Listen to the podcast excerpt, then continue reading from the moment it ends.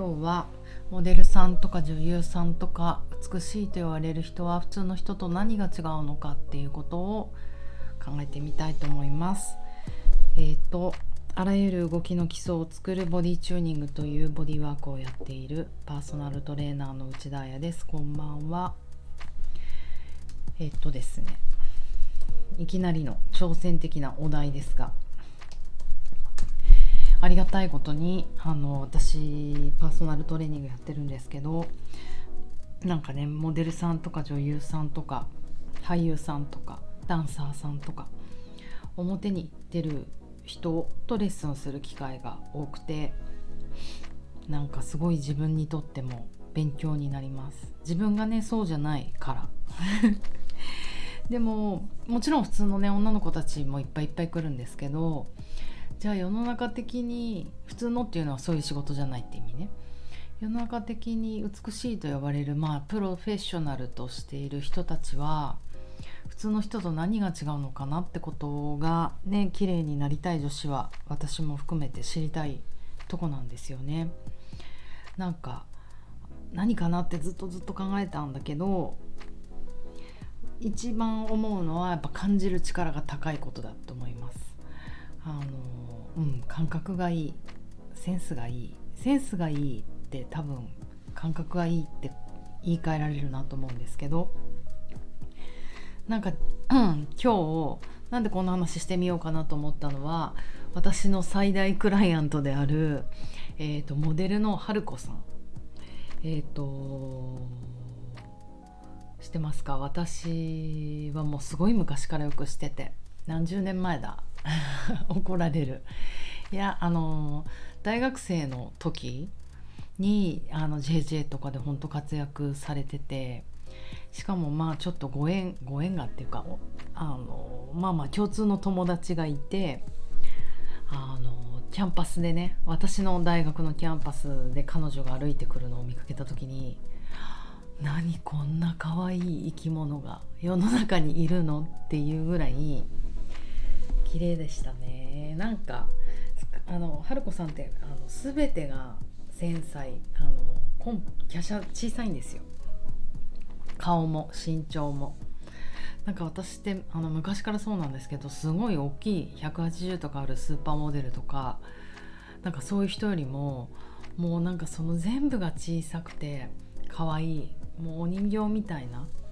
人とかにもう多分まるで自分と真逆だからだと思うんですけど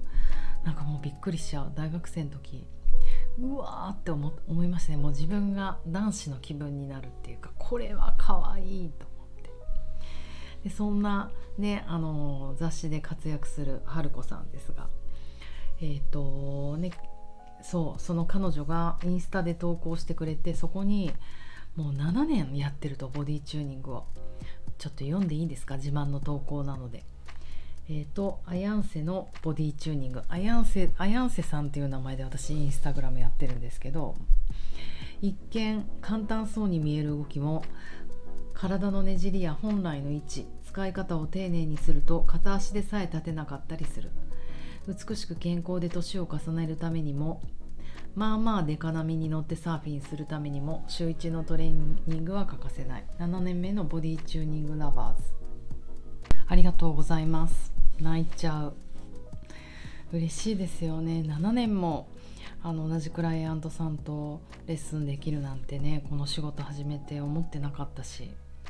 嬉しいな。うんうん。なんか基本的にね私のクライアントさんって継続率が高いんですよ。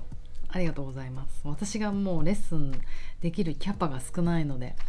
本当に人数少なく今やらせてもらってます、うん、だからちょっともう家族感あるよね。うん。でそんな春子さんをはじめそう春子さんもちろんパーソナルで来るけど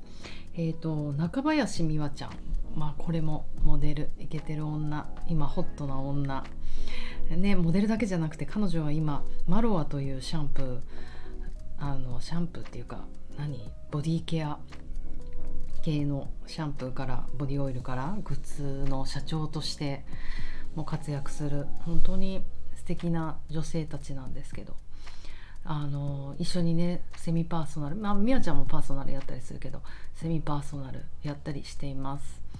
なんかでも2人でねレッスンしてもだれることがないんですよ意外に。2人はもうほんと超仲良しなんだけどレッスンの時のやっぱり集中力とか何て言うのかなクール。ちゃんとあの内に向く感じがなんだろうなやっぱそういうとこだな。なかなかね一般の人たちがセミパーソナルトレーニングやりましょうってなるとどうしてもこう何て言うのかなレクリエーション感が出やすいというかあの全然私はねそれで構わないですけどね。楽しい時間持てればいいやって思ってくださったらそっちで振るけどやっぱりこのねまあこの2人は特殊なのかな。プロの人たちがやると本当にこのストイックでお互いにお互いを見てるからあれすごい細くなったね。良くなったね。とかその辺の鋭いツッコミはね私よりも上手に入れてくださって2人でもうモチベーションが勝手に上がっていく感じなのでめっちゃ仕事楽です。であのこの2人ははじめ女優さん俳優さんとレッスンしあとダンサーさん最近はダンサーさんとすごいもうレッスンする機会があって共通して言えるのはやっぱりもう感じる力が高い。うん。それって何かっていうとこのたった1時間もしくは90分のレッスンの変化率が高いってことなんですよ。だから体ってあの響き合うそうそう共鳴する。えーと、コヒアラント。コヒアラントが起こるとちょっとヒンヒントっていうか、あのヒントを与えただけでそこからもうパパパパパパパってあの全身に移って、あの共鳴していくんですよ。その力が高いからあの本当にこっちが軽くポンってこう球を投げてあげるとそこからあのもう勝手に変わってってくれるんですね。だからもう2人のレッスンはね初めから始まって最後にはうわーお腹がへっこんだとかウエストが細くなったとか、まあ、ちょっと今これ見た目のことだけ言ってあんまりあれだけど足が押しやすいとかあのなん状態が上がったとかなんだろうそういうことをね全部彼女たちが勝手に見つけ出して本当にこう私は何もしなくてもいいというかね。そのね感じる力が高いっていうことがすごく大事だと思います。だからあの感じるボディチューニングっていう名前であのやっていくんですけどね。感じることができる人が体が変わっていけるのかなって思うし変化を受けられるって受け入れられるってことだと思ったりします。あと最近は自律神経系の勉強をしていてもう一個感じる力以外にももう一個あった方が体変わるなと思ってるのが腹側瞑想神経をオンにするってことなんですね。なんか私ラジオでもねなんかやっぱ話して面白いのって自律神経系のことだから体のことより。やけに瞑想神経って口走ってると思いますがリラックスの神経は副交感神経ね。これはもういいよね。世の常識だよね。その副交感神経が2つあるっていうふうに今言われてるのがポリベーガル理論でポリって複数って意味でベーガルって瞑想神経って意味なんですけどあのそう副交瞑想神経は副交感神経で、えーと、腹側腹側って書くんですけど腹側瞑想神経と背側瞑想神経背背背中の側の瞑想神経があるって言われてるんですね。で今日はまあちょっと腹側だけ？その腹側瞑想神経って哺乳類にしかないってことはあの比較的その生物において新しくできたあの神経ということで、うん、哺乳類の特徴ってやっぱり群れるってことじゃないですか。群れるってわかる？こう群れを作るって意味。だから人とつながる時に使う神経なんですよね。だから横隔膜より上の機能にすごく関わると言われてこう顔の表情とか目の表情とかゼスゼゼスチャーとかそうだからあの要はソーシャルなものを人とつながる時に使う腹側瞑想神経なんですね。で今だからちょうど私「体のためのポリベーガル理論」っていういい本を読んでてこれを書いた人がねタンレー・ローゼンバーグさんっていうアメリカのボディーワーカーなんですね。でえっ、となんか彼はアメリカ人なんだけどあままあなんかヨーロッパで今活躍してらっしゃるのかなそうなんか忘れちゃったけどでも俳優さんとかその舞台系の人たちダンサーさんとかにえー、っとそうそうヨガとかアクロバットとかボイストレーニングなどの指導を行ってきていてもちろんこの、うん、クラニオスあクラニオセイクラルかだかロールフィングをやるボディーワーカーでもあると。で彼の本を読むとあの、まあ、その施術をしますよねロールファーさんとかクラニオセイクラルの人とか。でその施術をするにあたっても腹側瞑想神経がオンになってないと結局あの結果っていうか効果が出ないとマッサージの。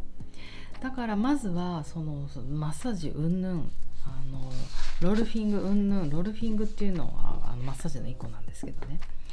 あのそれをやる前に腹側瞑想神経をオンにする努力をした方がいいってこう言っていてなるほどなって思います。本当に。だから私の 偉そう。私のトレーニングもそうでその腹側瞑想神経がなんか LINE 来た。あよしよし。あのオンになってない人とトレーニングしてもなかなか変化ができないと。もしかしたら私はその腹側瞑想神経をオンにしてもらうためにいろいろ初めの何分かを仕込んでるんじゃないかなって最近すごく思います。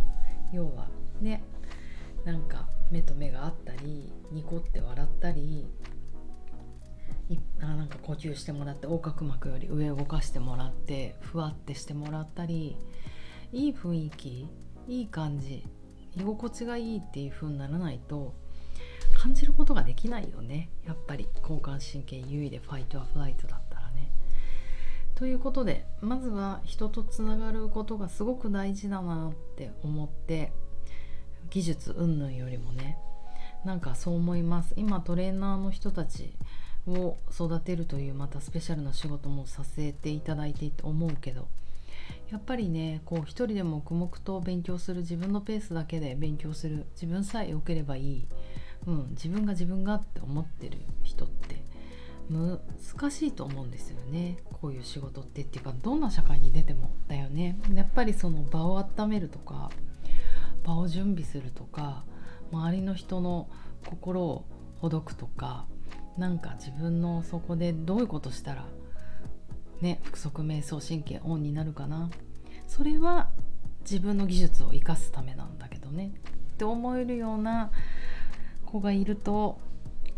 なんかやばいやつ来たななんて思ったりする今日この頃でした。ということで今日はえっ、ー、となんだっけ美しい人の理由は感じる力が高いってこととその社交技術がある。福岡あ福岡じゃない。福なんだっけ。腹側瞑想神経をオンにするっていうことができる人生の豊かな人たちなんじゃないかなと思いました。春子さんの投稿でこんな話してみました。